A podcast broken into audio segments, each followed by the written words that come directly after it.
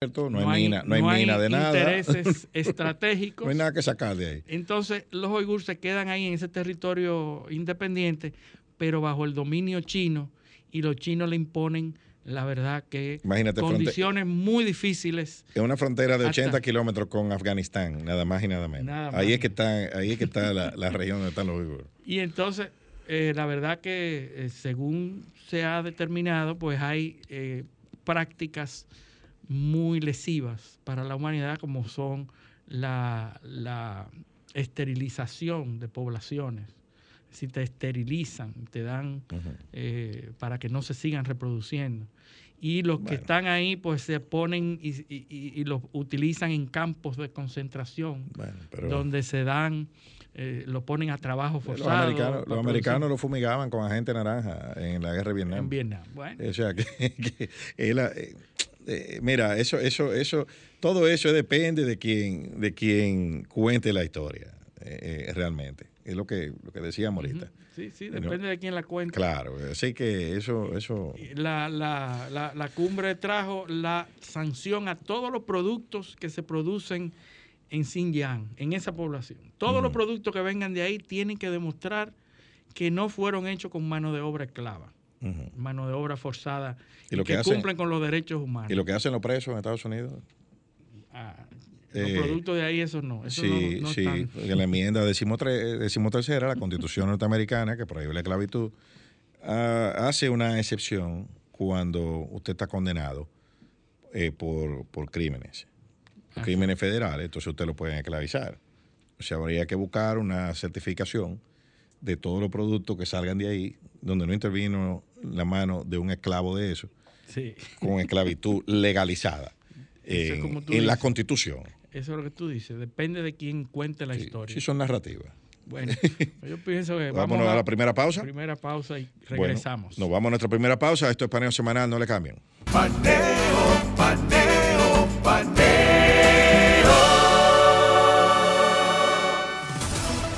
Sol 106.5, una estación del grupo RCC Miria.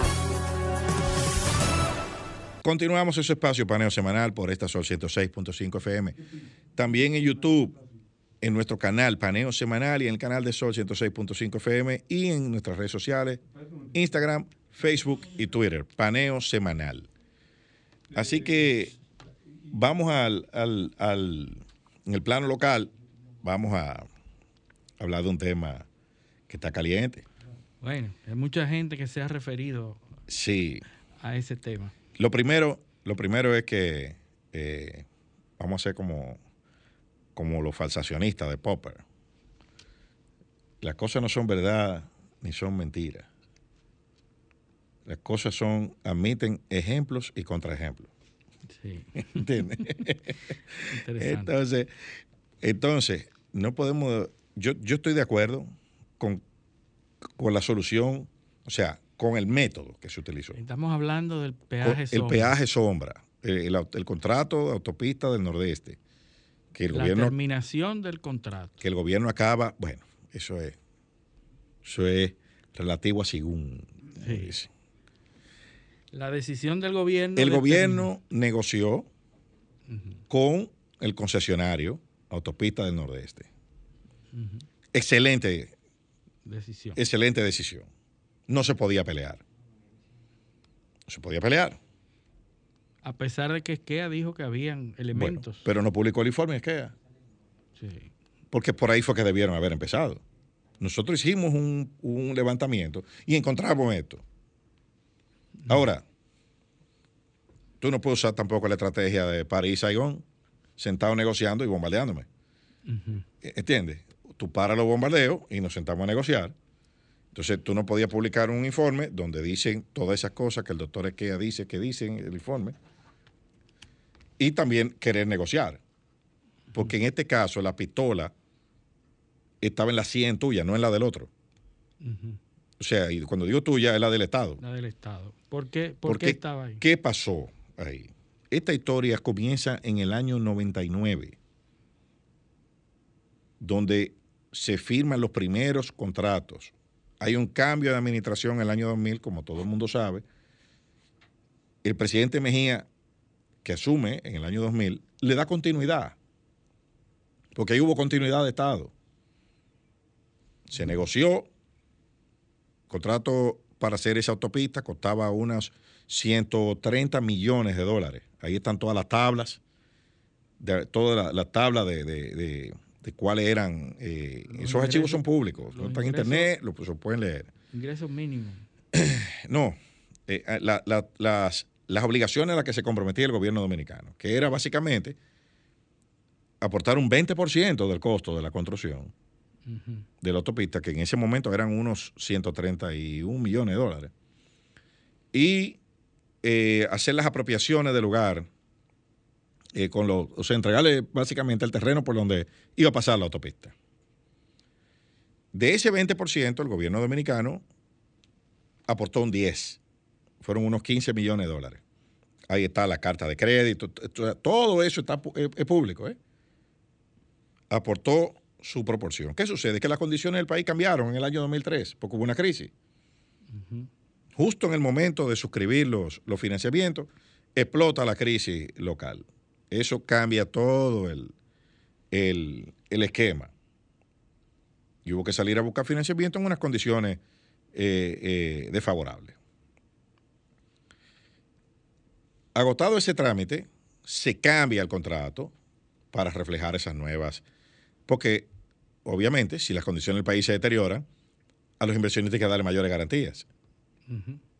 Y se, y incluso ese acuerdo entra al sistema MIGA eh, de, garantías multilaterales. Se colocan cláusulas de equilibrio económico en las cuales eh, eh, el contrato había que garantizarlo eh, ante posibles variaciones en la, del esquema impositivo. Una serie de contingencias que son consideradas como viola- violaciones al equilibrio económico y que por lo tanto el Estado tenía que remediar en caso de que se produjeran. Se hacen, ¿dónde es que está el problema? En los estudios de tráfico, pero de, de estimación de tráfico. Esos estudios lo hizo de Louis Berger Group, que no tampoco fueron, son consultores to- internacionales de, lo- de los más grandes del, del área, que trabajaban para el Banco Mundial. Entonces, ¿qué podía salir mal ahí? ¿Qué sucede? Que tú tienes que tener. ¿Cuál es la lección de todo esto? Que por más acreditados que sean los expertos, los organismos internacionales, tú tienes que tener un doliente local que supervise las cosas, que vea, pero aquí nosotros tenemos una, una cuestión de que lo de aquí no sirve, de que nosotros no sabemos nada, Sí, de sí. que lo que saben son los otros. Los extranjeros. Entonces, bueno, vienen con un estudio de tráfico, que yo no voy a decir que está mal hecho porque yo no sé de eso. Sí. yo de eso no sé nada. Pero Lo, yo que, lo que sí sabemos es que nunca hemos llegado a eso. no hemos llegado a eso, pero probablemente el estudio está bien hecho, pero fue alimentado con variables incorrectas. ¿Entiendes? Porque es así, uno, uno no puede decir nada ni que está bien ni que está mal. Lo que yo sé es que probablemente ahí faltó buscar una segunda opinión o una tercera opinión. Y usualmente, como, como dicen, dicen por ahí, la verdad no está en los extremos, sino en el centro. Probablemente era un poco de aquello con esto y se pudo haber logrado algo mejor. Ahora, ahora, ¿qué dice ese contrato? Hay un fideicomiso ahí. Eso es un fideicomiso, esa autopista, que la, la- la- lo constituyó el concesionario, autorizado por el Estado Dominicano en ese mismo contrato. Y ese fideicomiso, a su vez, es el operador. Operar esa autopista cuesta 3 millones de dólares al año en operación y mantenimiento, según el mismo contrato que el Estado Dominicano firmó. Eh, ahí hay inversionistas, hay inversionistas que compraron eh, participación. Sí. En. Eso, eso está hecho con las leyes del Estado de, de- de Nueva York. Sí. ¿Entiendes? O sea, eh, no, no es una cuestión que podría venir un presidente a lo loco y de, no, no, no. ¿entiendes? Y eh, salir a decir ahora que ahí hubo irregularidades penales. ¿O por qué tú vas a hacer? Sí, sí, fue el mismo Estado. Por eso, pero eh, el- no, no, no. ¿qué tú vas a hacer como Estado? Porque hay un principio jurídico que dice nemo turpitud en ley y en acta. Nadie puede prevalecer su propia falta. Si usted como Estado falló, usted no puede ir a alegar su propia falta en un tribunal. Sí, mira, yo fallé y a mí no me conviene. Sí, ¿O por qué es eso? sí. O sea, usted no puede venir a decir, no, que fulano, que eso es corrupción. No, mentira. O sea, olvídese de eso. Que pudo haber sido así. Eh, yo pero no estoy diciendo que no, pero que no lo puede alegar. Eso no sirve. Sí. Y esa fue, esa es la parte que yo aplaudo de esto, que no se llevó por ahí, porque eso era un suicidio. Sí, pero ahí viene el, el populismo de la población de decir, eso es lo que hay que quitárselo. Claro, porque, Porque ahí la- lo llano Ajá. y lo, y lo blanco y negro de la sociedad, Claro. hasta ahí es que llega con este y con otros temas. claro, eh, y lo que decíamos fuera del aire, el problema es que son 150 páginas que tiene esto. Sí, sí. no, muy ¿Entiendes? poca gente lo lee. Entonces, 150 páginas con números, tablas y fórmulas. Eh, eh, en un país donde, donde estamos en Navidad, deja eso así, eso fue fulano que lo hizo, que lo robó. ¿Tú entiendes? Sí, sí. Eh, eh, porque a mí es no más hay nadie fácil. que me diga que no. No, Eh, no exactamente. nadie, Oye, no. tú puedes decir lo que tú quieras. Sí. Sí, porque, oye, Esa tú es puedes. la parte dominicana. tú puedes- mira, ahí puedes decir lo que sea. Eh, Sí, ya, esto es eso, eso significa ya no lean más, ya no me discutan más, que eso fue así. que no, no importa toda la cantidad de evidencia que tú me presentes, eso es como yo digo. Sí, Sí. Y llévate de mí, que soy yo que te lo estoy diciendo. sí. Sí, es conmigo que tú estás hablando. Eh, to- todas esas eh, autovalidaciones que hacemos nosotros. Ahora, en ese contrato hay una tabla Sí. que es lo que a mí me llama la atención. Y por eso esto requiere mayor explicación y may- y mayor, transparencia. Porque una decisión que en principio luce positiva, Sí. porque es la- era la única salida que tenía el gobierno dominicano, Sí. y lo hicieron bien, y eso está correcto. Ahora, yo lo que quisiera es que me expliquen cómo fue que llegaron a ese monto. En la página 70. En la página 70 del archivo donde está el PDF, que es el anexo 3 del contrato, fíjate, eh, digo, el anexo E, perdón, Sí. no eso por letra, es por número. Anexo E. Ingreso mínimo garantizado por el Estado Dominicano conforme a la nueva ingeniería financiera. O sea, esto fue, 2004. sí, en dólares estadounidenses al 31 de diciembre de 2004, pero esta tabla estaba en vigencia a partir del trimestre de agosto 31 de 2008 Ujú. para tener vigencia al trimestre que concluye en febrero 28 de 2026. Ujú. Nosotros estamos en el trimestre que concluyó en noviembre 30 de 2021. Ajá. De ahí en adelante hay 17 trimestres que era lo que le quedaban a- a- de vigencia, según esta, a esta tabla. ¿eh? Según la tabla. Yo estoy en- le- leyendo la tabla. Entonces, eso de- haciendo un cálculo a la criolla, Sí. el promedio de ingreso mínimo garantizado que hay en esa tabla, que estoy yo leyendo aquí, es de alrededor de 12 millones de dólares por año. Digo, por trimestre, Por perdón. trimestre. Por trimestre. Sí, gracias. Por trimestre, que son unos 48 millones de dólares por año. Eso es lo que costaba. Eso es lo que costaba.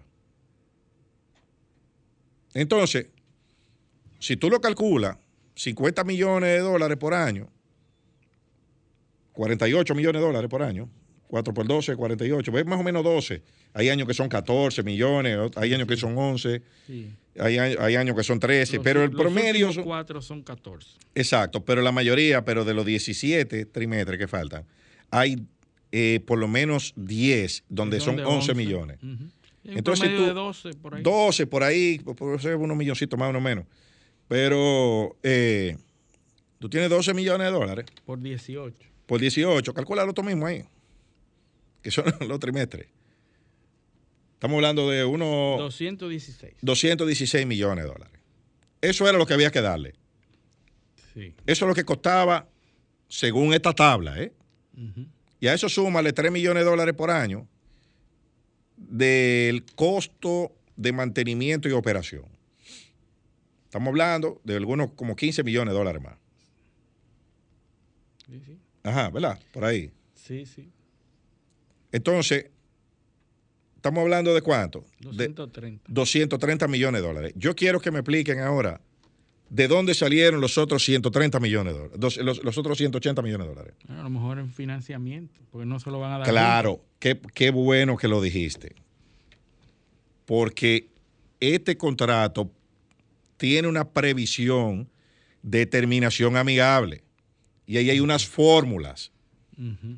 Hay una fórmula donde, con unos porcentajes de inversión, de compensación, ¿qué fue lo que se hizo? Aquí se salió del contrato De la manera de el la manera contrato que el contrato establece. Ahora, ¿es una decisión económicamente factible? Habrá que ver. Habrá que ver porque ¿qué hizo el gobierno? Bueno, recuperar la caja, que es el peaje. Que ya anunció que se iba a rebajar. Exacto, tú vas a rebajar el peaje. ¿Qué tú buscas con eso? Bueno, aumentar el tráfico, para que más gente use la autopista. Eh, o sea, eh, au- aumentar tu base de clientela, bajando los precios, es como cuando haces una oferta, eh, un especial. Ahora, ahora, ¿significa que el gobierno no va a erogar nada para mantener la autopista? Eso es falso. Sí, porque ahora el- el- la Eso es falso. Porque tú tienes el mismo déficit. Tú tienes la caja. Ah, ¿Qué pasaba? Antes el consorcio operador tenía la caja y había que darle la diferencia. La diferencia y los beneficios del, del No, no, la ca- había que dar la diferencia de lo que está aquí, del, del ingreso mínimo garantizado. Tú tienes ingreso mínimo garantizado por un lado. Entonces, eh, él tenía la caja. Dice, mira, yo recaudé eh, eh, 8 millones. Tú me das 3. Si eran 11, ¿verdad? Ahora, ¿qué pasa? Bueno, mira, coge tu caja y tú cobras el peaje. Ahora, tú mis 400 millones de dólares me lo garantizas. Tú me lo vas a dar, a mí no me importa cuánto tú cobres. Eso fue lo que hicieron. Entonces el Estado ahora asume la caja, asume el mantenimiento también, que son 3 millones de dólares eh, eh, de, de operación y mantenimiento. Y entonces, ¿qué va a haber que buscar una diferencia? Por supuesto, por supuesto, porque el problema sigue siendo el mismo. El problema es que no, tú no tienes los volúmenes de tráfico. Y el problema sigue siendo el mismo. Por ahí no van a pasar más carros de lo que están pasando. A menos que esa medida de reducir el, eh, el 20% Aumente un poco. aumente un poco. ¿Por qué? Porque el Estado tiene otro criterio. El Estado no tiene que producir dividendos. El Estado lo que va a tratar de recaudar cuánto, cuánto, lo que se requiera para amortizar su compromiso. ¿Que eso es bueno o es malo? Yo no voy a entrar en esa, en, en esa adquisición. Lo que te puedo decir es que era, no había muchas más opciones. O se quedaba como estaba, o lo único, el, ah, para lo único, donde único tú te podías mover era hacer lo que se hizo, a la terminación amigable. Si iban a un, a un, eh, a, a un proceso, a un proceso, primero, ¿cuál es la violación? Tú tienes que identificar cuál es. No, no. Pero eso de decir que, bueno, que en una gaceta, tú, tú te imaginas tú en un tribunal arbitral eh, con, con unos tenedores de bonos, decir, no, que mire, que un consultor jurídico que había ya hace como 15 años cambió en una gaceta tres páginas. Pero, y tú dices, ¿y, y entonces? ¿Y ¿Qué tiene que ver? Así como diría cualquier dominicano. ¿Y a mí qué me importa esa vaina? ¿Entiendes? Bueno, pero al Eso- final, al final es buena la decisión del gobierno. Es correcto. O Es sea, es que lo único que podían hacer. Sí. O se quedaban como estaban. Por eso dije, por eso saludo la decisión. Sí, Yo uno- estoy de acuerdo. Un contrato que ha pasado tres administraciones diferentes. O sea, no es un problema partidario ni de, ni de un grupo administrador, ni un grupo de, de- de- de- de un partido político. Porque eso ha pasado, eso inició en el gobierno de, de- Leonel Fernández, Ajá. pasó por el de Hipólito, siguió en el, en el de Leonel de nuevo y siguió en el de Danilo de nuevo. Por supuesto, porque eh, que era factible para un... un- los, gobi- señor, los gobiernos duran cuatro años. Entonces, ¿para qué tú te vas a depender de 400 millones de dólares? ¿Cómo tú vas a financiar eso? ¿De dónde tú lo vas a sacar? Bueno, Tú vas a de la, de la reserva, del cuarto que tú cogiste prestado ya.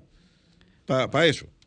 O sea, hay eh, que hacer el análisis financiero. Exacto, ¿dónde está todo eso? Entonces yo pienso, pienso que eh, debió haberse publicado parte del reporte, de la evaluación, del levantamiento que se hizo, que hizo el doctor Esquea, que fue el abogado, a un resumen, claro, hay partes que obviamente iban a perjudicar la negociación, que yo estoy de acuerdo en que no se publiquen, pero por lo menos la justificación teórica y la metodología de cómo fue que llegamos a ese número y por qué. Porque esos son fondos públicos. Sí, La otra pregunta, ¿eso tiene que ir al Congreso? Porque los otros contratos fueron. sí. ¿Entiendes? La terminación del contrato, tú dices. Eh, Por- sí, claro, porque ahí hay una erogación de fondos públicos. Ahora tú vas a comprar. Ah, bueno. Eso- O sea, ahora tú estás comprando una. no, eh, si se hizo bajo, los bajo los términos que dice el, el contrato, ya pasó. Pre- precisamente. Ya pasó ah, tú, ves, tú ves por qué es importante lo que dijimos ahorita. Se terminó el contrato. No, se cumplió el contrato. Sí. No es lo mismo. Ya ese contrato no tiene que ir al Congreso porque se pe- hizo bajo porque se había normas. aprobado exacto. Tú ves entonces tú ves que no fue que lo rompe que no fue que lo rompe no no no. Usted ejerció una cláusula que había en el mismo contrato. Y por eso que usted está pagando. E- eso por eso es lo, es lo importante del manejo de las narrativas porque ese tipo de cosas que son pueden ser positivas para el país terminan siendo un boomerang, porque tú, por, por el manejo incorrecto que se le da. No todos, yo estoy de acuerdo con que los gobiernos le hablan a las masas, pero no todo el mundo forma parte de la misma masa. De, a, a algún grupo tú tienes que hablarle porque aquí hay gente que entiende. Sí. O sea, que no son muchos, que no son muchos. Y, y algunos, y tú sabes que, tú sabes que algunos eh, eh, eh, eh, entienden y a otros no entienden porque su salario depende precisamente de no entender. De no entender. Así que vamos a, a la pausa que ya tenemos a nuestro invitado aquí en el círculo de espera. Ya nos hicieron señal al bullpen que el pitcher está caliente. Y vamos a la, vamos a la pausa. Esto es paneo semanal, no le cambien. Seguimos en su programa Paneo Semanal. Ya tenemos nuestro invitado de gala, el ingeniero Luis Abbott, es ingeniero estructuralista con 40 años de docencia, maestría en diseño estructural, investigador en sistemas ali- aligerados para edificaciones, formulador de reglamentos oficiales en República Dominicana, entre los que se encuentra el diseño y construcción de mampostería estructural, análisis y diseño sísmico de estructuras, asesor externo de la Dirección General de Reglamentos y Sistemas de de- del Ministerio de Obras Públicas, egresado destacado del INTEC, 1.500 proyectos de o más de 1.500 proyectos de estructuras en el país y fuera del país. Es decir, que si usted ve una torre por ahí con más de 20 pisos, lo más probable es que el ingeniero Abbott haya trabajado en alguna de ellas. Aunque sea fue el área social. pero fue ahí. Bienvenido, ingeniero Abbott, mi querido amigo Gracias, Glenn, amigo de infancia. amigo de infancia, muy querido. Bueno, ingeniero, Abbott, eh, una especialidad, una trayectoria científica incuestionable. Sí. en un área que es una de las profesiones, pues yo vivo eso en, en- en- en la mía, pero esta es una de las profesiones donde todo el dominicano cree que sabe. Sí, sí, sí. Hacen eso, comprar eh, una casa para él poner un segundo más- piso. Ponle más varilla. Sí, ponle, sí. Ponle más varilla ahí que se ve poco. Usted dice, un maestro calcula, son seis varillas. No, ponle ocho. Que así no se va a caer. Ese- Sí. Ahí es que yo voy a vivir. No, que sí, ahí van a estar mis hijos. Ahí Así no se va a caer. Entonces, eh, Glenn, eh, ingeniero Abbott, eh, ¿qué- ¿qué lo motivó a, a- a estudiar estructura para irse por esa área de la estructura? Pues, ¿Cuál ha sido, cuál fue su, su, dirección? ¿Por qué le atrajo el área de la estructura? Eh, primero, agradecer la invitación a todos ustedes en la audiencia. Fíjate, en principio, yo eh, siempre estuve de pequeño observando la construcción y siempre me llamó mucho la atención. Eh, y siempre me preocupaba, me preguntaba cómo trabajan las estructuras, las casas. Yo no usaba, el término estructura no lo usaba. No asustaba. Y siempre era un visitador gratuito a, a las obras. Y mi motivación vino desde ahí, eh, mi vínculo y mi preferencia hacia la física, porque no a la matemática. Los ingenieros somos Eso es esencialmente física. física. Ujú. Eh, siempre me llamó la atención la ley física, aunque mi, mi, mi mi- cuando hicieron mi perfil eh, psicológico me dieron, bachillerato. me dieron que yo- yo tenía que estudiar arquitectura. Ah, De hecho, siempre me ha encantado la arquitectura sí. y mi perfil salió eso. Pero sin embargo, se logró colocar la ingeniería y bueno. y- Pro- probablemente, probablemente lo que corregían lo- los test en ese momento no sabían la diferencia entre una cosa y otra. Sí. Se pone la arquitectura. Yo, yo, creo, yo quiero saber por qué fue. Porque primero había, en el test había una pregunta matemática de, de hacer cálculos rápidos. Y yo, y yo le decía, no, yo no voy a ser vendedor de un colmado. Así es. Y sin embargo, yo me imagino que tu percepción espacial era muy alta, porque esa era la, Sí, la línea. así A mí me pasó algo parecido entre ingeniería y arquitectura. Pero a mí me dijeron, estudia arquitectura, porque si estudia ingeniería no vas a estudiar arquitectura. Pero si estudia arquitectura, puede ser que estudie otra cosa después. Exactamente. Sea, Así es. Bueno, ingeniero, vamos, eso va- vamos al, al- al- al meollo del asunto aquí. Nosotros estamos en una zona de riesgo sísmico, Alto riesgo, sí. de alto riesgo sísmico. Eh, a nivel general, y veo también por otro lado que hay, hay más conciencia ya sobre, sobre el tema. La calidad de las construcciones veo que, digo, yo que no sé de eso, pero veo que ha subido. no, hay que preguntarle. Eh, pero al profesional científico del área, la calidad de la construcción en sentido general en República Dominicana y, la- y su vulnerabilidad ante los riesgos sísmicos, ¿dónde estamos nosotros? Primero, además, una, un pequeño briefing de, de- de Sí. la situación. Eh, y comentar que el desastre que hubo en Haití con el terremoto del 2010 se debió básicamente a la poca ingeniería de su inventario inmobiliario. Nosotros eh, tenemos ley sísmica del año 1979. O sea que te- eh, somos de los países latinoamericanos con conciencia sísmica de hace mucho tiempo. Eh, eso quiere decir que desde esa fecha hasta aquí, eh, las obras que son legales pasan por un filtro, por un filtro obligatorio de, de capacidad sísmica. Eso es obligatorio. Esa ley fue modificada a raíz del terremoto del 2010, que motivó a hacer un nuevo código, que actualmente también está en, en- en- En revisión. en revisión. Y ahí tenemos, el código que tenemos ahora nosotros fue, digamos, alimentado con los parámetros eh, sísmicos del terremoto del 2010. Y tenemos ahora un, un- un- un- un reglamento bastante bueno. O sea que nuestras edificaciones tienen unos estándares adecuados para la zona, muy adecuados. Ok. ¿Mm? ¿Y, la- y el nivel de supervisión eh, y de cumplimiento? ¿Cómo va? El- en- depende de la inversión del, del- que se está haciendo. Porque el Ministerio de Obras Públicas, que bueno, le va a tocar ahora al Ministerio de Vivienda, va a pasar, el- el- no hace supervisión, sino inspección. Ok. O sea, eh, el- va un inspector. Muy importante un día esa antes. distinción. Exacto, hay que, hay que distinguir eso Sí, para que la gente entienda, es entienda. Un día antes y verifica si todo está bien, eso es muy rápido y se pueden colar algunas cosas. La supervisión es un acompañamiento del día al día de la obra para evitar errores y que al final eh, lo- la, la estructura se quede construida igual como fue diseñada. Y esa, y esa supervisión es costeada por el constructor, ¿no? Sí. Por eso, por eso usted me hablaba, Claro, claro. habló al principio, depende de la inversión. Actu- Actualmente, cada vez más compañías suelen usar el servicio de supervisión y no es un asunto, digamos, muy costoso.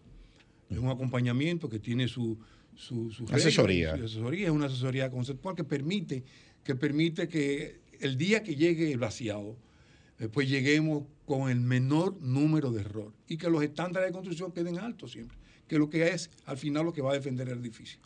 Eh, finalmente, porque nuestras construcciones, eh, digamos que nuestra forma de construir eh, eh, es convencional.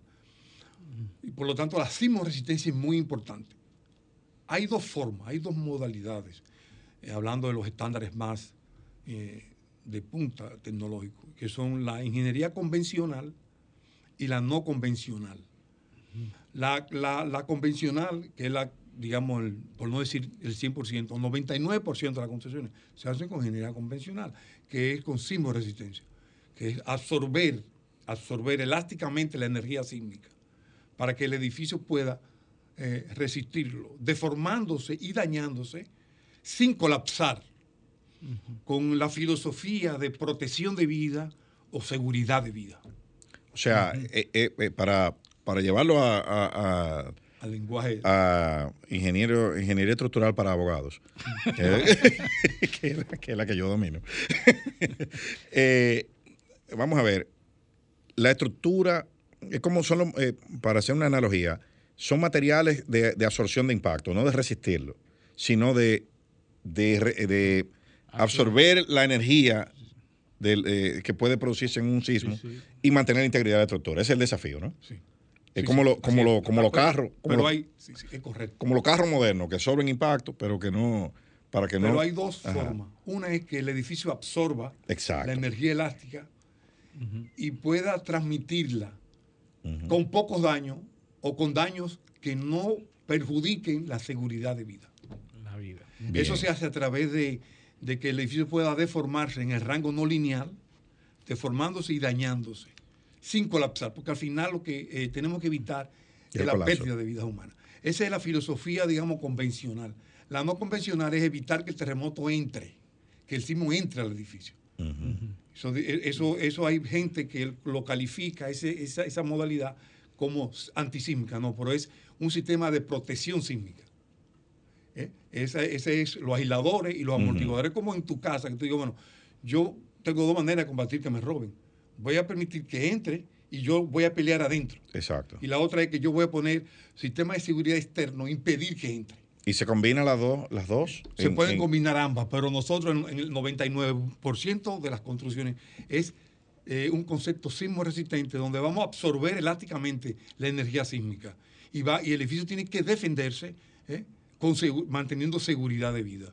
Esa es la forma para nuestros países más económica y es segura. Lo más factible, diríamos. factible. De hecho, el terremoto de Chile, que fue 100, 50 veces más fuerte que de Haití, eh, se- no hubo prácticamente no hubo daño. Y con, el, con la filosofía de sismo Me resistente. imagino que Chile es el, es el país más avanzado eh, en, De en latinoamericano, sí. Y uno de los México. más avanzados. Y, y México, me Y México, también. por la realidad que he vivido de su suelo, que está en una zona de, de lacustre, de, de reciente afloramiento, donde llegó, donde llegó Hernán Cortés. Eh, eh, eh, era donde estaban los aztecas. Tenochtitlán. Era una, una isla, eh, un lago que estaba en reciente afloramiento. Un pantano. Sí, un pantano.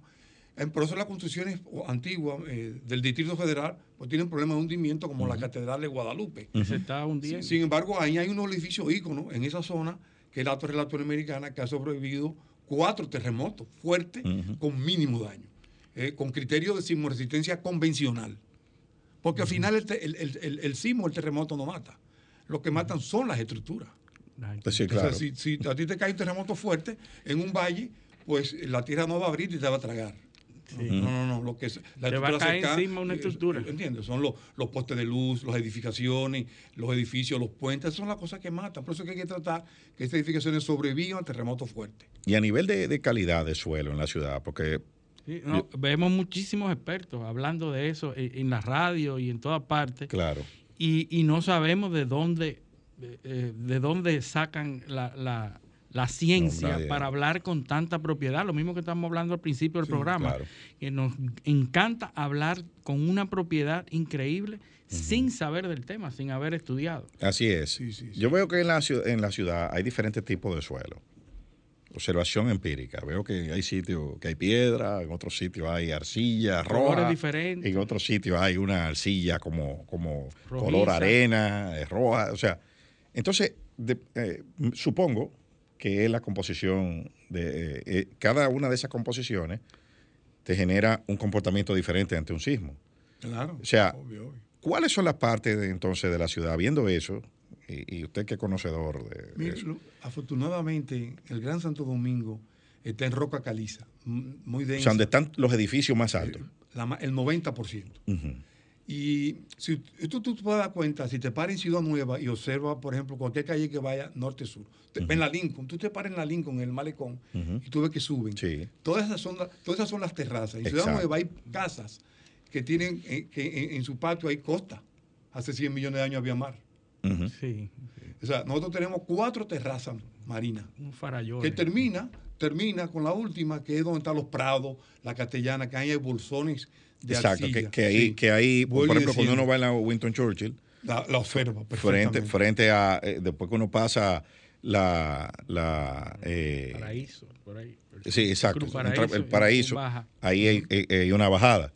Y si uno ve a la, a la- a la izquierda, ahí hay como una cañada, en el, donde es. está el, el Fernández, por ahí. Sí. O sea, Pero- que es un, y eso sigue hasta los prados, por ahí Exact- atrás. Exactamente. Y sin meternos, porque nosotros, los ingenieros estructuralistas, no somos geólogos. Y sabemos decir que no a algunas preguntas.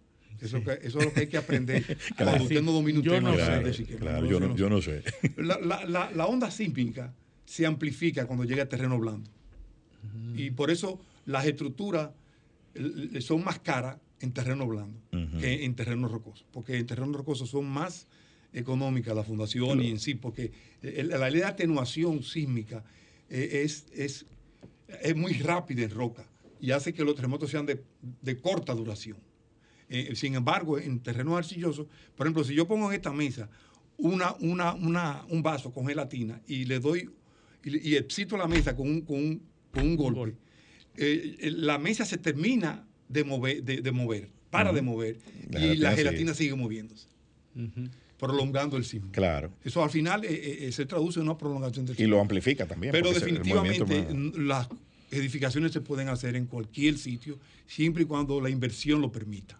Entonces, en sentido general, en, en lo que el, el, desarrollo vertical que nosotros vemos en la ciudad eh, está construido por, por los sectores donde se está produciendo eh, en, en, en, suelos relativamente seguros. O, sí, pero inclusive los lo que estén en arcilla y en terreno uh -huh. blando también son seguros, porque hay mecanismos de ingeniería, hay soluciones geotécnicas que dan la, la misma seguridad. Lo que pasa es que es un edificio de mayor inversión.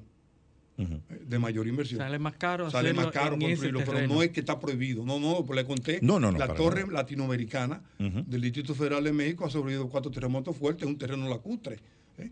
De manera que y a nivel de, de, infraestructura, eh, de las estructuras viales que nosotros tenemos, túneles, puentes, elevados, eh, también eh, responden a esa misma lógica igual. de resistencia por la calidad del suelo igual. o hay otros parámetros. Son, es igual y es menos crítico eso porque son las estructuras soterradas se mueven con el terreno y las vibraciones bajan. De manera que el sismo, aunque sí impacta, no es tan importante como, un, como un edificio que tú lo eleves hacia arriba. Sí, sí. Y, y la, Pero sí se toma en cuenta. Uh -huh. No hay, desde el 1979, aquí no hay construcciones que no pase el filtro de un análisis sísmico. O sea que podemos decir... Lo que sí pasa en uh -huh. países como el nuestro es que hay un alto volumen de construcciones informales. Eso, ahí va. Anda alrededor de un 60, entre un 50 y un 60%. Wow, wow. Las construcciones informales son de alto riesgo. A donde quiera que la haga. Donde quiera. En roca o en arcilla o en caliche, donde quiera, son de alto riesgo. Eh, sí. Eso no es que porque está una, una construcción mal hecha, se cae también en roca igual como se cae sí, claro, en claro, claro. O sea, eso no, si no está mal hecha, sí. Si está mal hecha, se cae en cualquier sitio. Es, que no se cayó por el suelo, es que porque está mal hecha. Está mal hecha. y tú hablabas, eh, Glenn, de, de las modalidades no convencionales, la forma no convencional de, de ingeniería hay edificios aquí en República Dominicana que utilizan esa técnica no convencional en la actualidad.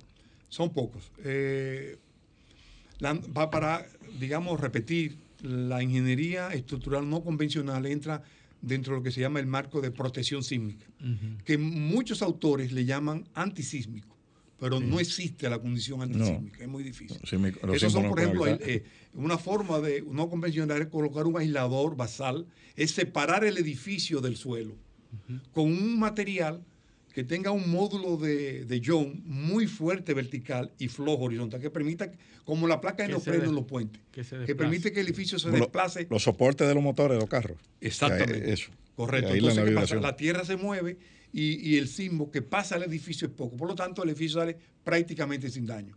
En algunos sitios, los edificios de hospitales, escuelas, se está obligando que se haga con eso. En la República Dominicana, eh, tenemos un hospital que está en ejecución, que es el de San Francisco de Macorís. Uh -huh. Es el único hospital con, diseñado con aislante basal en la República Dominicana. Luego no tenemos más, que yo sepa.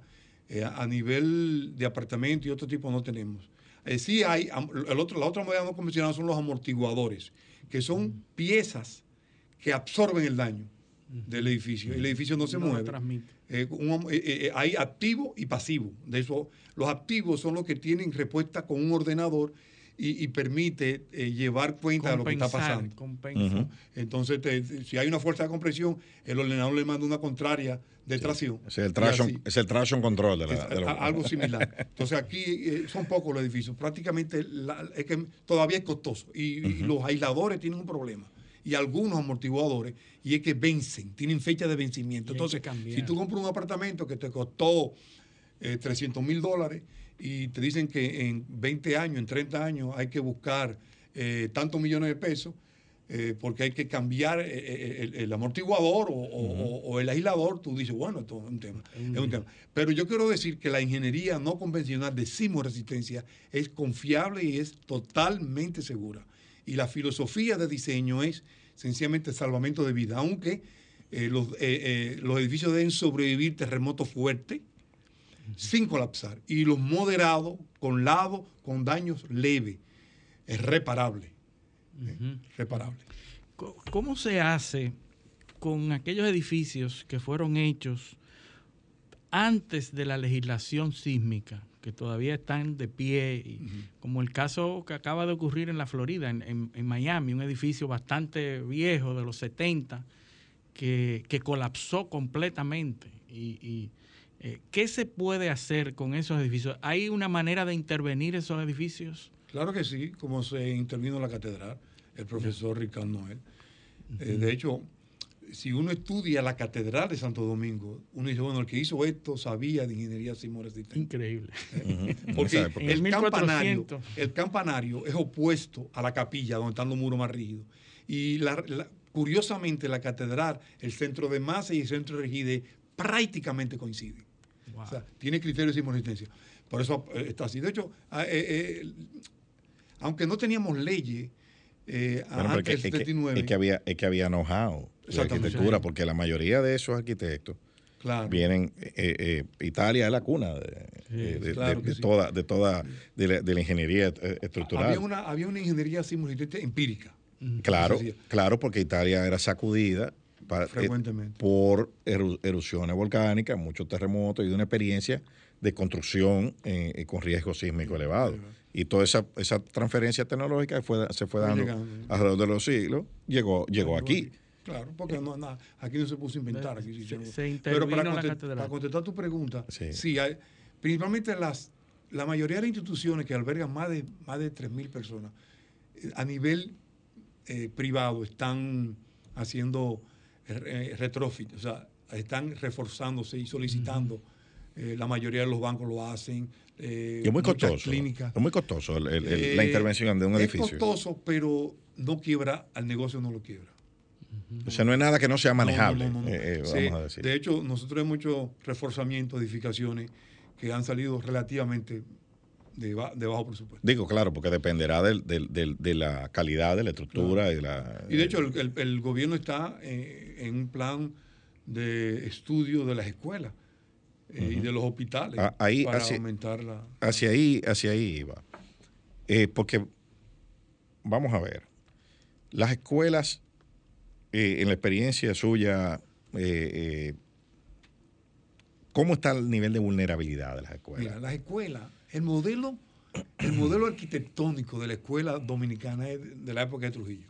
Son dos pisos, un techo a dos aguas, un, un pasillo que, que da acceso a las aulas, con algunos problemas graves sin morir, que ya están resueltos actualmente en las construcciones actuales de la escuela, que era que se formaban columnas cortas. La- el ventanal corrido que llegaba a la columna y, y el antepecho que llegaba a la columna provocaba dos puntos, dos focos de, de- de columna corta. Una columna corta, para que ustedes entiendan, es cuando yo un elemento vertical lo aprieto arriba y lo aprieto abajo, entonces el elemento falla por cortante y no tiene capacidad de deformarse y rompe. Por eso en el 2003 en Puerto Plata se cayó el Banreserva y la escuela Gregorio Urbano Gilbert. ¿eh? Se cayeron por esas razones. Pero para que la gente en- en- en- entienda, la- un aula de una escuela donde estudiamos nosotros eran dos paredes lisas y dos ventanales. Eso es lo que, eso es lo que usted Eso está explicando. Eh, eh, sí, porque para que se trasladen a su época de estudiantes. Cuando ustedes sentaban, atrás había una pared y adelante estaba la pared de la pizarra. A los lados ventanas. Ventana y el pasillo. Y el pasillo. El pasillo. Para, eh, esa, entonces, esa, esa concepción, digo, yo estudié en un colegio privado, pero era así mismo. Igual. Así son igual. Igual. Pero eh, e- esa, ese diseño eh, que, que- que usted ha explicado es el que, el que presenta las mayores vulnerabilidades o Sí, ese mismo, y es el que tengo en estudio. y ya, por ejemplo, el problema de columna corta fue eliminado en las construcciones recientes. Y hay todo un proceso de estudio para rescatar las que no están, las que no están así. Y es muy simple, eso no cuesta. Nunca está. Yo tenía mi, mi- mi hija, mi hija más pequeña, Teresa, eh, en un colegio, no voy a decir el nombre, me, me invitan a hacer la evaluación sísmica y le costó prácticamente cero pesos. Lo le va a costar cero pesos porque lo único que hicimos fue que se propuso fue separar las paredes de la columna, Oh, sí, separarla. para que no Porque, y así, yo separando las paredes de la columna, elimino, y era el único problema de vulnerabilidad que tenía ese, ese colegio.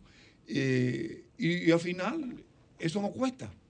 Se separa media pulgada o una pulgada, dependiendo del drift o, o la deriva en español, se rellena con una masilla autométrica y tu, y tu pórtico sismo resistente puede disipar energía de manera cómoda sin chocar con nada.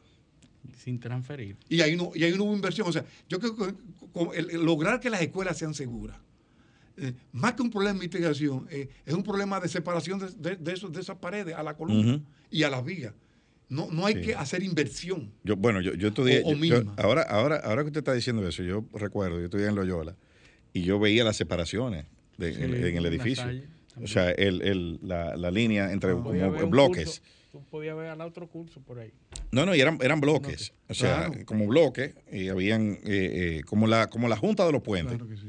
Eh, era algo así, más o menos, en el piso, que uno Ah, lo, ah, lo eso- veía. es- ese punto, y además de otros que ya son muy técnicos, pero no es, no es, no tiene un costo que, que tú digas, bueno, no lo voy a hacer. No, no, no, no, no. Es totalmente factible. E- El costo es del experticio, que no todo el mundo lo tiene porque cree que sabe, pero si no tiene un experto eh, que le indique, porque aquí el problema es lo que hemos siempre estado diciendo, que, que la gente no se auxilia del experto que, que- que necesita O para de, todo. o de un experto, pero no en eso, en otra cosa. Ah, sí, hay un experto, Sí, pero no. sí, sí. Y, da- y se da un fenómeno sumamente eh, extraño y es que a veces conviene concluir que hay que tumbar la escuela.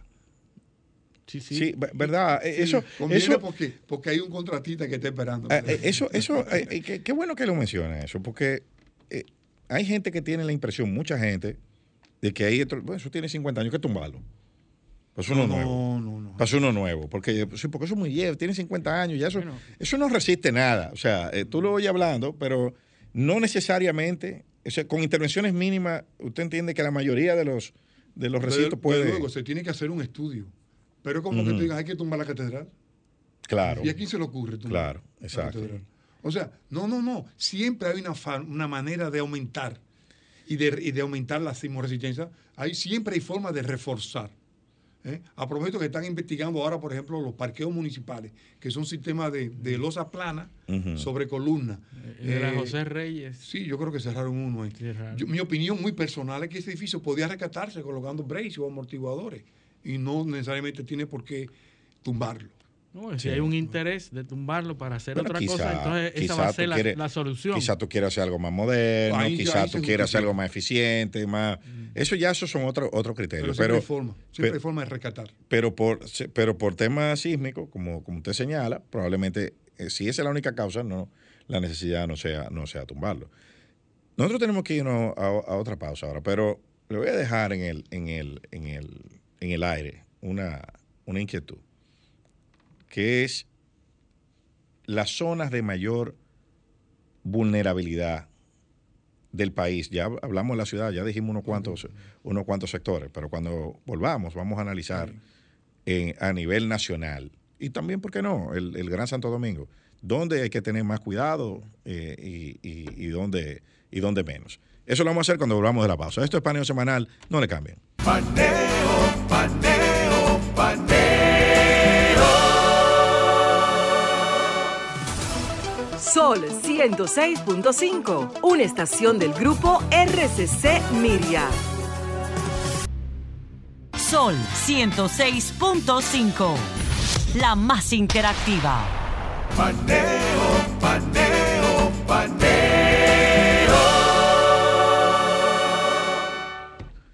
Continuamos en Paneo Semanal por esta Sol 106.5 FM, también en YouTube, en el canal de Sol 106.5 y en el canal de, eh, de Paneo Semanal, y así como en nuestras- en nuestras redes sociales, Instagram, Facebook y Twitter. Lo que pasa es que estábamos haciendo, eh, nosotros hacemos dos programas aquí, uno fuera del aire Mientras, es más corto ese. Pero comienza más temprano y se acaba más tarde. Eh, y el otro que es el que ustedes oyen, oyen y ven en los, en los canales que les mencioné. Entonces vamos ahora para Oneo Semanal en el aire y con la pregunta que dejamos en el, en el, en el tintero, ¿no? Las, las zonas. Las zonas eh, del país. Hablamos ahorita de Ciudad Nueva, Los Prados, las terrazas de la ciudad. Y usted mencionó eh, San Francisco de Macorís como un, un ejemplo de, uso de técnicas modernas de, eh, para resistencia. Ahora, supongo que eso responde a una lógica y a la mayor vulnerabilidad de esa zona eh, con respecto a otras. Así es. Eh, a nivel nacional, ¿dónde están nuestras mayores vulnerabilidades? Eh, y le voy a decir lo que yo creo. Yo creo que es en Santiago. Ahora, dígame usted científicamente. No, es- no es solamente Santiago. El país está dividido en dos zonas. Ajá. La zona 1 y la zona 2, que es la parte sur, que se modificó y se agregó a Punta Cana en la, en la zona 1. La, la isla de Santo Domingo, Sí. la, la isla de Santo Domingo pertenece a la placa del Caribe, que es una placa pequeña, relativamente pequeña, que tiene eh, arriba la placa del Atlántico. Y bueno, una de las zonas más vulnerables de la placa del Caribe es la parte norte de la falla septentrional. Por lo tanto, eh, todas las regiones de esa zona son las de mayor vulnerabilidad, incluyendo a Santiago. Y eso se extiende desde Montecristi hasta Punta Cana.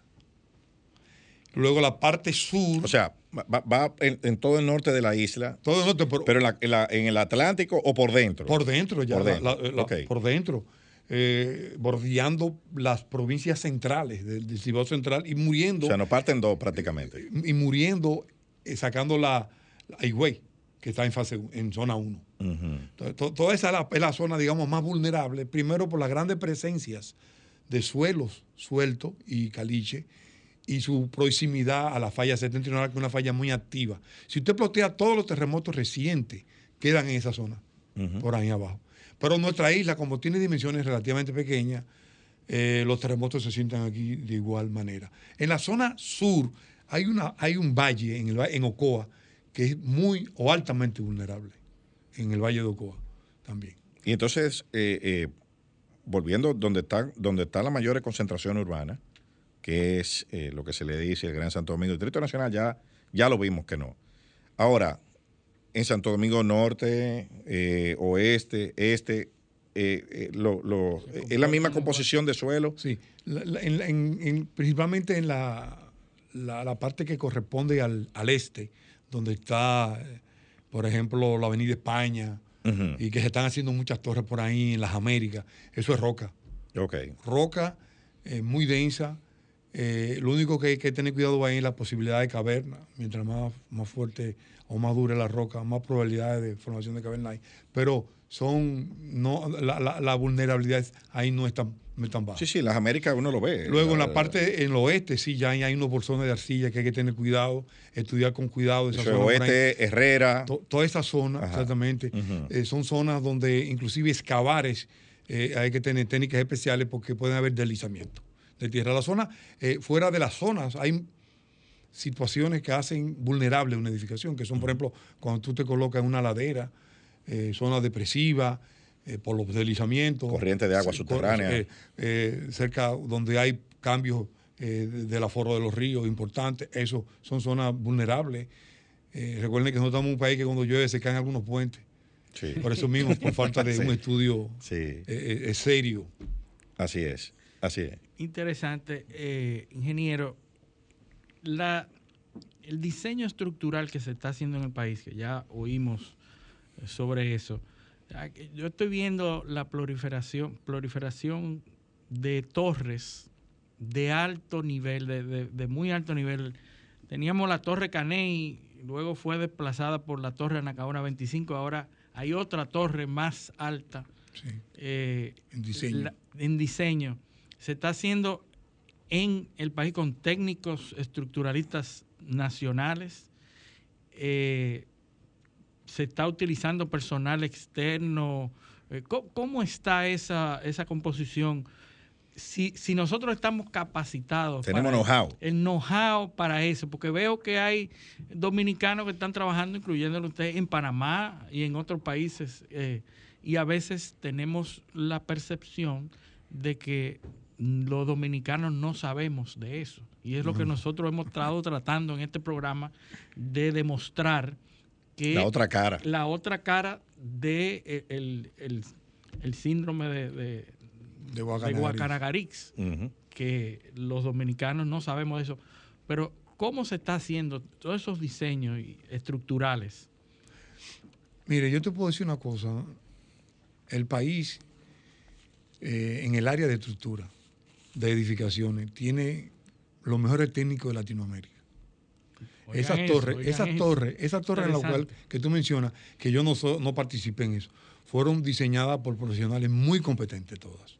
Todas muy competentes. Nosotros tenemos un altísimo nivel eh, en el diseño sismo resistente.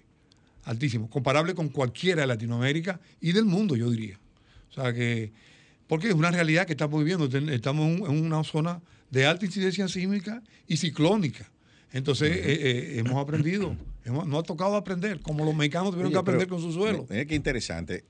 Un ciclón en un piso 30 debe ser, es un desafío para Sí, la sí, en, estructura. en edificaciones altas, el- el- las fuerzas huracanadas rigen más que el, bien, que el, que el temblor. Eh, eh, mira qué, qué interesante, porque nosotros cuando hablamos de estructura pensamos en sismos. No, no, no. Mira no. cómo nosotros, el, el- por ejemplo, el 80% aquí del tiempo Sí, ahora- lo hemos invertido hablando de, de temas de, de sismoresistencia y ahora ha surgido lo de los huracanes, que cada vez son más, eh, más frecuentes, son más potentes y los edificios son más altos. Sí. Entonces, el, eh, ¿cuál es? Eso también, y entonces ahora hacer una estructura o levantar una estructura que resista un sismo y un huracán, Un ese es un desafío mucho mayor. Claro, eh, claro que, sí, claro que sí. Pero el- el- de- te, te cuento que depende de la naturaleza y la forma o la forma arquitectónica, porque el arquitecto incide mucho en esto, en lo que quiere mostrar. Eh, pero en general, después de, de 20 pisos, un análisis de viento posiblemente rige con relación al análisis sísmico. O O sea, sea, lo, lo que uno, lo que uno se puede sumar los eventos. no, claro. Los eventos no se pueden sumar porque usted no puede hacer una suma. Porque probablemente el día que ocurre el terremoto de diseño no está el ciclón de diseño. No, y el tiempo también. Y el El- tiempo. Un terremoto son segundos. Un, Son un- segundos. un- ciclón, O sea, el, el golpe de un huracán. no se suman, pero 24 horas. generalmente controla. En edificaciones altas, el viento controla. Eh, y las fachadas, el Sí. vidrio, Sí. eh, los elementos de cierre, lo- lo- los balcones, todo eso es muy importante analizarlo porque... Pero la porque- fuerza, la fuerza de un huracán, ah, eh, de, con viento, el huracán como Irma, María, que son los más importantes que han golpeado, eh, golpearon eh, Puerto Rico. Nosotros no tenemos ninguna razón para pensar que eso no puede suceder aquí. Eh, un huracán de eso con viento de 200 kilómetros por hora en un piso 30, o sea, comparándolo con un terremoto o con la fuerza de un sismo, ¿de, de cuántos grados sería? Eh, el- el- Fíjate, el- vamos, viento no se puede poner con grado. No, el yo sé, viento- pero la el impacto, la estructura, la ¿a qué me fuerza, la fuerza de un viento es eterna. Sí, claro. En el terremoto es la, es la tierra que se mueve. Y entonces la tierra se mueve y se acelera el edificio. Sí. Se filtra la aceleración y la aceleración va creciendo, va creciendo. Por eso que tú ves que arriba Se las aceleraciones son mayores que abajo. Sí.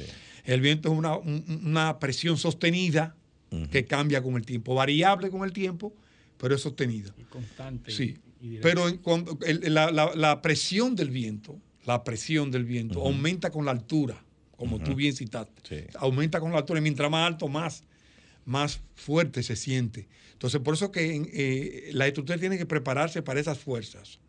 Pero sobre todo la fachada. Sí, que La, que fachada, recibe que el inversionista tiene que estar claro que la fachada, las ventanas, tienen que ser preparadas para esa presión, porque si se abrió una ventana, se lleva todo lo que está en Se el fue interior. Se fue todo.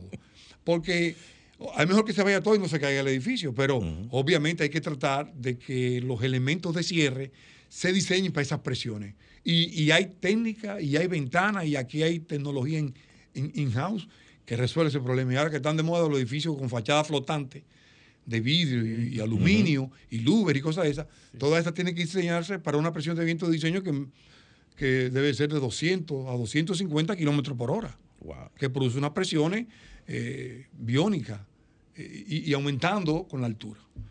Pero sí, sí, sí, es un reto, es un reto, pero se estudia con el, el debido Sí, sí, proceso. te- Ustedes ven que las edificaciones que tienen cierre de bloques, arriba tienen más armadura los batones que abajo. Tienen más armadura que abajo. Y obviamente, las ventanas. Porque Sí. tú no puedes poner una, una ventana ahí que con una piedra se caiga. O sea, No, no, si la tiene ventana no resiste el viento y tú no tienes el marco de ventana con los pernos adecuadamente conectados y vigas de amarre y, co- y, y, y, y- y alféizar con, con hormigón, entonces la ventana se va a desprender con la presión de viento, aún en un edificio que tenga suficiente resistencia a los ciclones. Y en un edificio, en, en un, en un sismo, ¿cuál es la parte más segura? Para dónde, de- o sea.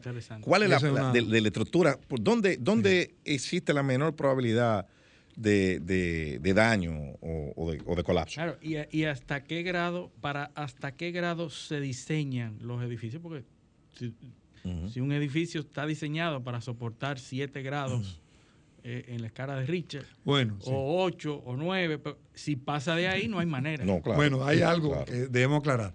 Nosotros, la variable, el grado del sismo no entra en la variable de diseño, es la aceleración. Los ingenieros diseñamos con aceleración. Por lo tanto, por ejemplo, tú puedes tener un terremoto que tenga una, porque el, el grado de Richter es una liberación de energía. Y, por ejemplo, si falló en esta zona de la falla y yo estoy a, a 100 kilómetros de ahí, lo voy a sentir diferente. Es verdad. ¿Entiendes? Por lo tanto, e, esa no- lo que entra es la aceleración. Pero tú puedes, dependiendo tu distancia a la falla, tú ubica el edificio, ubica la distancia a la falla, la más corta a la falla, vulnerable o, o- o- o que tenga posibilidades de romper. Entonces tú puedes decir, mira, este edificio resiste tanto. Nuestro código castiga muy fuerte lo ed- las edificaciones que están muy cerca a la falla Ya. la castiga. Eh, eh, son mucho más caros a veces es mejor mo- moverse que hacerlo justo muy cerca de la falla. Eso contestando tu pregunta. Pero en definitiva, el- el- el- diseñamos para aceleraciones que son reproducidas por terremotos fuertes. Terremotos fuertes. Y, Y de- la y deben so- y deben sobrevivir dañándose. Y, y sin la colapsar. aceleración se incrementa con el tiempo, es decir, a la mayor cantidad de, de tiempo que se Claro, sostenga claro. ese, ese movimiento, La exposición. la exposición a ese, Ujú. a ese eh, sismo. refiriéndome a la pregunta de cuál es el sitio más seguro, hay muchos mitos con eso. Hay un mito del triángulo de vida, que a veces, el triángulo, marco- de, el marco a veces triángulo de muerte. Sí. Porque hay, eh, eh, u- u- inclusive organismos institucionales pusieron mesa como triángulo de vida. Yo me pregunto si una losa de hormigón que cae en una mesa de madera va a formar un triángulo de vida. El triángulo de vida se forma con los mismos, con los mismos elementos estructurales, Estructurales. colapsados. Por eso, Que después que se caen. por eso, por eso hay que tener ruta de evacuación. Eh, Durante un sismo, el- durante un sismo no se puede evacuar. La evacuación súbita mata más que el sismo. No sé si ustedes recuerdan sí, sí, sí, un sí. caso que hubo en Naco, en el Hotel Plaza Naco, que una persona gritó fuego en el séptimo piso y una persona se tiró por la ventana. Increíble. Y era una persona fumando. Sí. Y hubo una muerte. El pánico, si nosotros, si ahora, Claro. si ahorita tiembla y nosotros todos salimos por esa puerta de 90 centímetros de ancho, uno de nosotros sale lastimado o posiblemente Sí, que el intento, el intento es salir corriendo. el instinto de vivir. Sí. Por lo tanto, la, la- la salida súbita está prohibida durante un evento sísmico. Tú tienes que resguardarte. ¿Dónde? Hay muchos sitios seguros.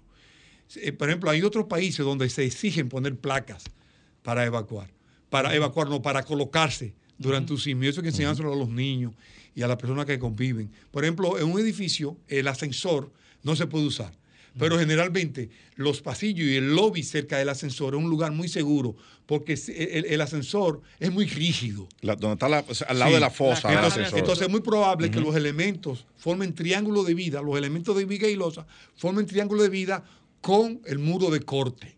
Y tú puedes en esa zona pues sobrevivir. Eh, y no uno, lo único que va, eh, eh, va a poder vivir el terremoto si hay un colapso. Sobrevivir al terremoto si hay un colapso. Sí. Porque si el colapso fue global, bueno, hay pocas No. probabilidades de vida.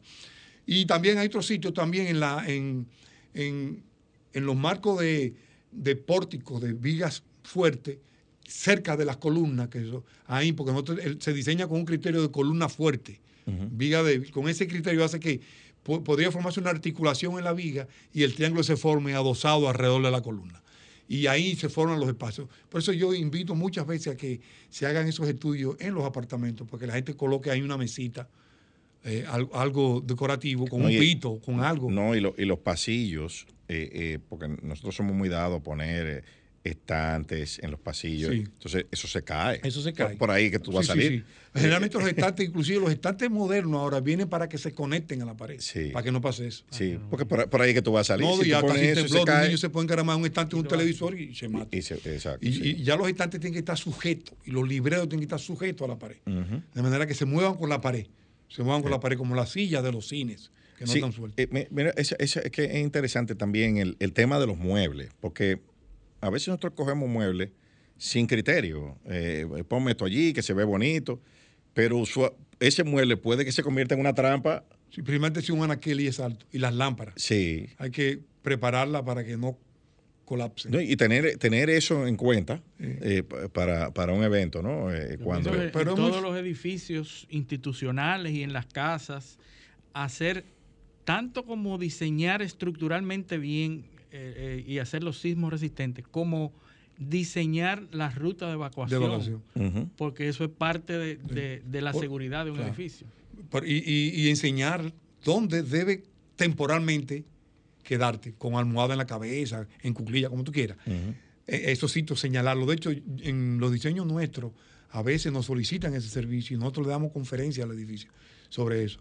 Y la ruta de evacuación, porque después que se termine el terremoto, lo ideal es evacuar a un sitio externo, cercano a la edificación, para entonces hacer un estudio al edificio a ver si, si hubieron daños eh, eh, estructurales o no. estructurales. Entonces se recomienda, volviendo a la parte, que durante el sismo no se evacua al mismo tiempo. No, durante el sismo usted tiene que quedarse en salir, salir súbitamente peor que el terremoto. Increíble. Tú tienes que quedarte. Lo que hay que enseñar dónde quedarse. Sí. Sí, porque si, si después que tú sabes dónde ¿Cuándo quedarte, tú sales? Eh, tú sales cuando, se te- cuando ya se pare mover, que la réplica tú no la esperes en el edificio. Ya. Ujú. O sea, que te, eh, exacto, Porque siempre utilizar- de, después de un terremoto fuerte ahí, a los minutos después a los- hay réplicas. réplicas. Sí. Entonces la réplica es bueno que tú le esperas afuera por si algún daño estructural severo puede dañarse, en una, puede crear un colapso en una réplica. Entonces es bueno que terminó el terremoto, pues tú eh, eh, un- una ruta de escape por la escalera, no por el ascensor. Eh, es bueno que los edificios, durante un terremoto, toma, bueno, en el edificio que yo vivo hay reglas muy claras. Se apaga el ascensor, el agua y la luz. Porque en el terremoto del 1908 en California, no fue el terremoto, fue el incendio que mató y lo que destruyó. Y en el, en el, y en el, en el de lo- en el 80 y 88, 89, Sí, el de. San Francisco. Sí, sí, sí. También fueron Eso- los eso incendios. fue- Los incendios. eh, lo- y los incendios, las tuberías tuberías de gas gas. soterradas, se movieron chispas, generaron chispas de roce metálico y, y hubieron, y el fuego fue peor que el terremoto. No, y entonces edificios altos de 20 pisos en esa época sobrevivieron el terremoto y lo destruyó el, el, el fuego. No, y todas esas construcciones que, que ahí que, no se- que se usa mucha madera, imagínate, con, con- Sí, con por eso fuego. es importante eso, la, la- la evacuación y cómo hacerlo y cogerlo con calma. La programación de Bueno. evacuación. Eh, Nosotros tenemos, en- en- en- eh, eh, hay edificios que piden ese ensayo y no lo solicitan. Y se une a la asociación de todo- condóminos. todos los Y yo, edificios. yo pienso que todo el mundo tener. debería, debería hacerlo. Y, y- y el que no, después que no yo aquí, eh, que va- en su apartamento, que identifique cuáles son, dónde están las columnas. Eso es bueno dónde que están. solicite al, contra- al, al- Claro. al ingeniero estructuralista. Que con gusto, para él va a ser un, un tremendo ejercicio, decirle, mira, estos son tus planos. En, en la torre que yo vivo, está pendiente una reunión de la asamblea para poner esos puntos. No, no, ¿no? ya- y además, además, pero en lo, en lo que se hace eso, vaya usted buscando dónde están las columnas. Claro. En su casa. Porque la dónde tapa, está- arquitecto le encanta tapar la columna. ¿Dónde está? Sí, claro, claro. Y los alambres. Sí, sí. sí. los cables y la columna. Eh, eh, Mira, a ver si eh, tú crees que es una columna y es un ducto. Es un ducto. sí, así es. sí, sí, sí. sí, así es. El, el drenaje pluvial. ¿Y dónde están las, eh, sobre todo las, las zonas que están alrededor de la, de la fosa del ascensor?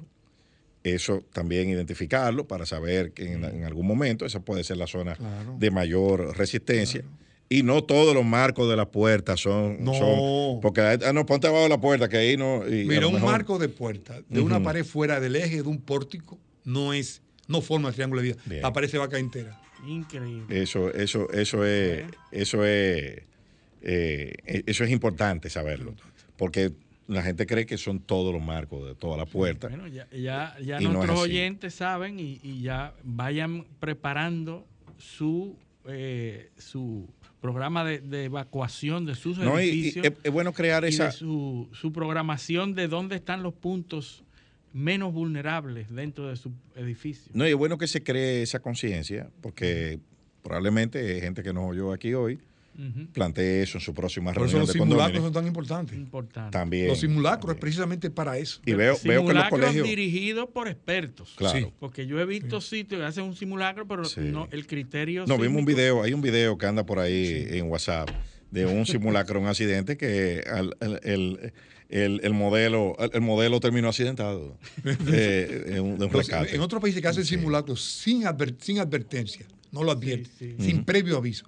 En, en- en México y en Japón lo hacen, le mueven, le, le- le pitan, le pitan. Y para ver la conducta del estudiante. El Sí. estudiante tiene que meterse porque son mesas especiales. Se meten debajo de mesas que son mesas con un deck especial de golpe. Y Ya- se meten ahí, se ponen, tienen un casco y se ponen el casco y se meten ahí. Ya yo veo que los colegios, los colegios lo están haciendo aquí, los, Sí, sí, los simulacros, eh, eh, con frecuencia. Y, desde los niñitos pequeñitos ya más o menos saben por dónde se tienen que ir. Una, una conversación muy, muy Bueno, pedagógica. como siempre nos faltó, nos faltó pista para, Sí. para seguir. Yo- Pero eh, eso, Yo quería decir finalmente que, para los oyentes, que el inventario inmobiliario de la República Dominicana es muy bueno, de elevados estándares de calidad. Contrario a lo que se está diciendo, Claro, que claro. se dice mucho, hay gente que no sabe de eso. Bueno, y ya saben que lo- lo- los ingenieros empíricos, maestros que les gusta hacer anexos, segundo piso para un hijo que se le casa y demás, eso no es que él quiere una casa de esquina para él hacerle una puerta por allá porque él va a hacer una habitación ahí. Eso es muy peligroso, eso es muy todo, peligroso. eso, todo eso es lo que lo puede colocar en peligro en un, en un sismo. Muchísimas gracias, ingeniero Luis Abot, por participar en nuestro programa. La verdad, lo, lo esperamos próximamente Bueno. hablar de estos temas. Y agradecer a nuestros teleoyentes la sintonía por el día de hoy. Eh, decirles que con el favor de Dios esperamos tenerlos el sábado próximo en otra edición de Paneo Semanal. Hasta entonces. Paneo, paneo.